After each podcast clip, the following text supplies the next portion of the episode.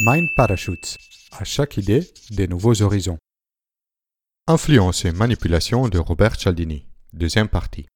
D'après les livres Influence et manipulation de Robert Cialdini, il existe six principes psychologiques capables d'influencer les comportements humains.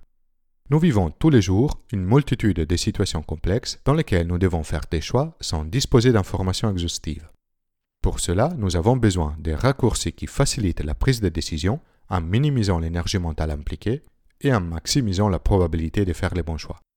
Les six principes psychologiques fondamentaux sont les fruits de millénaires d'évolution sociale, des parfaits raccourcis que nous utilisons de manière automatique, très souvent avec des excellents résultats. Mais certaines situations représentent une exception à la règle, et si nous n'enlevons pas les pilotes automatiques dans ces situations, nous risquons de prendre une mauvaise décision. Dans la vidéo précédente, vous avez découvert les trois premiers, la réciprocité, la cohérence et la preuve sociale. Dans la vidéo d'aujourd'hui, vous allez découvrir les trois suivants. Le quatrième principe est celui de la sympathie. Généralement, nous sommes plus enclins à accepter les requêtes provenant des personnes que nous connaissons et qui nous sont sympathiques. Les liens d'amitié existants entre deux personnes est de plus en plus utilisés à des fins commerciaux.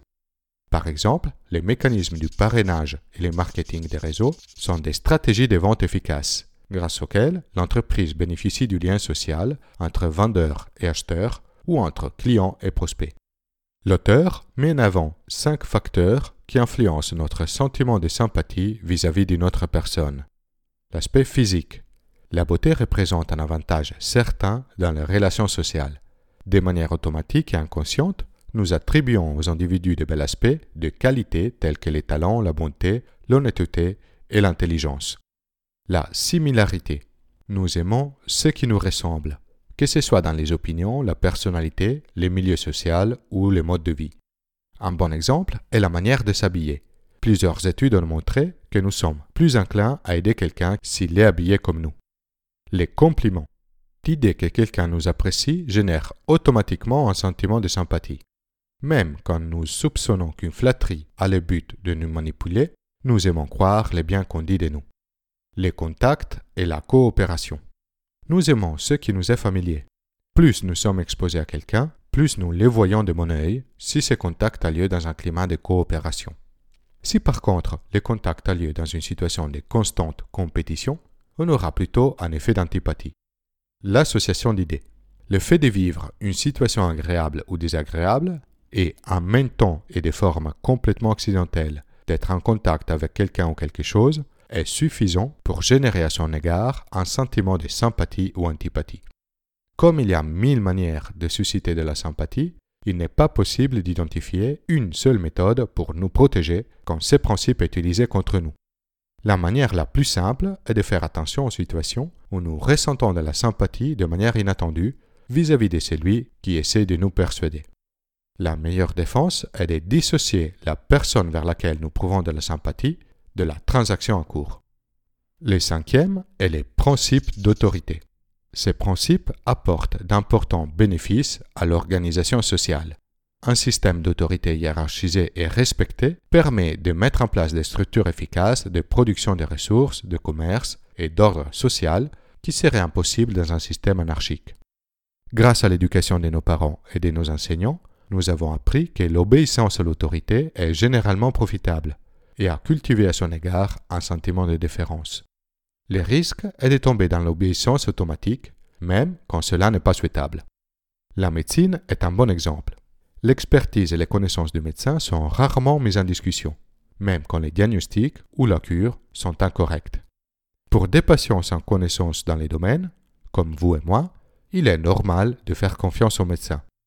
Plus surprenant est que des personnes avec une formation professionnelle et des décennies d'expérience dans les métiers, comme les infirmiers, sont aussi soumis au principe d'autorité.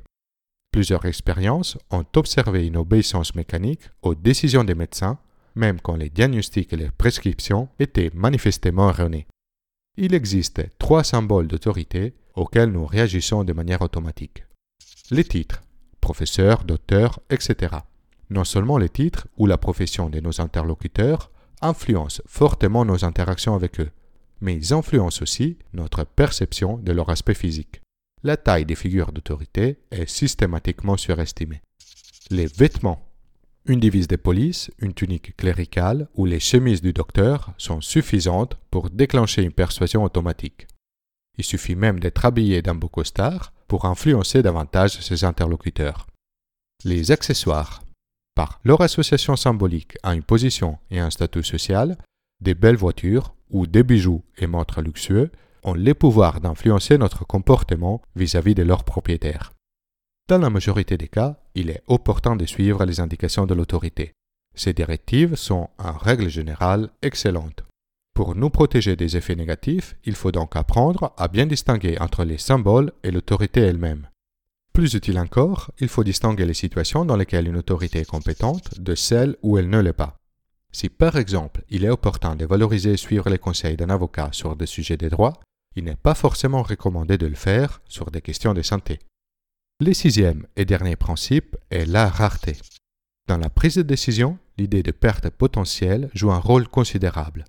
Par exemple, la crainte de perdre 10 euros est beaucoup plus forte que la perspective de gagner cette même somme. Les principes de rareté s'appuient sur deux phénomènes. Le premier est l'effet direct d'un raccourci qui est normalement justifié. Une chose difficile à se procurer est plus intéressante qu'une chose que l'on peut avoir facilement.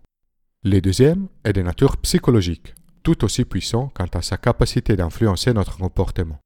Au fur et à mesure qu'un objet devient moins disponible, nous perdons une partie de notre liberté. Et cela nous fait particulièrement souffrir. Dans les domaines de la vente, ce principe est très souvent exploité. Les publicités insistent souvent sur le fait qu'un article devient difficile à trouver, dernier exemplaire disponible, ou encore qu'une offre n'a qu'une durée limitée moins 50% jusqu'à dimanche. Il ne suffit pas de connaître l'influence de la rareté sur nos décisions pour nous défendre de manière efficace. Cette connaissance est purement intellectuelle, alors que notre réaction au principe de rareté est émotionnelle. Heureusement, nous disposons d'une information précieuse pour identifier les cas où nous sommes victimes de ces principes. Il s'agit de la raison qui nous pousse à désirer un objet rare. Là où il faut faire attention, c'est quand notre choix est dicté par les désirs de posséder cet objet. Par contre, si notre intérêt porte sur l'utilité de l'objet en question, nous pouvons être rassurés sur les bien fondés de nos intentions. Voilà, vous connaissez maintenant les six principes fondamentaux qui influencent nos décisions et nos comportements et qui sont à la base des stratégies de persuasion et de manipulation. Vous avez ainsi découvert comment empêcher les déclenchements automatiques de ces principes de manière à vous protéger dans les situations largement minoritaires où ils sont utilisés à notre désavantage. Est-ce que cela vous est déjà arrivé de tomber victime de ces principes? Comment avez-vous réussi à limiter leur influence? Laissez un commentaire ci-dessous. Vous pouvez soutenir la production de Mind Parachutes en faisant une donation via le site Tipeee. Téléchargez la Mindcard de cette vidéo et de toutes les vidéos précédentes depuis mon site internet mindparachutes.com. Si vous avez aimé la vidéo, inscrivez-vous à ma chaîne YouTube et partagez la vidéo autour de vous.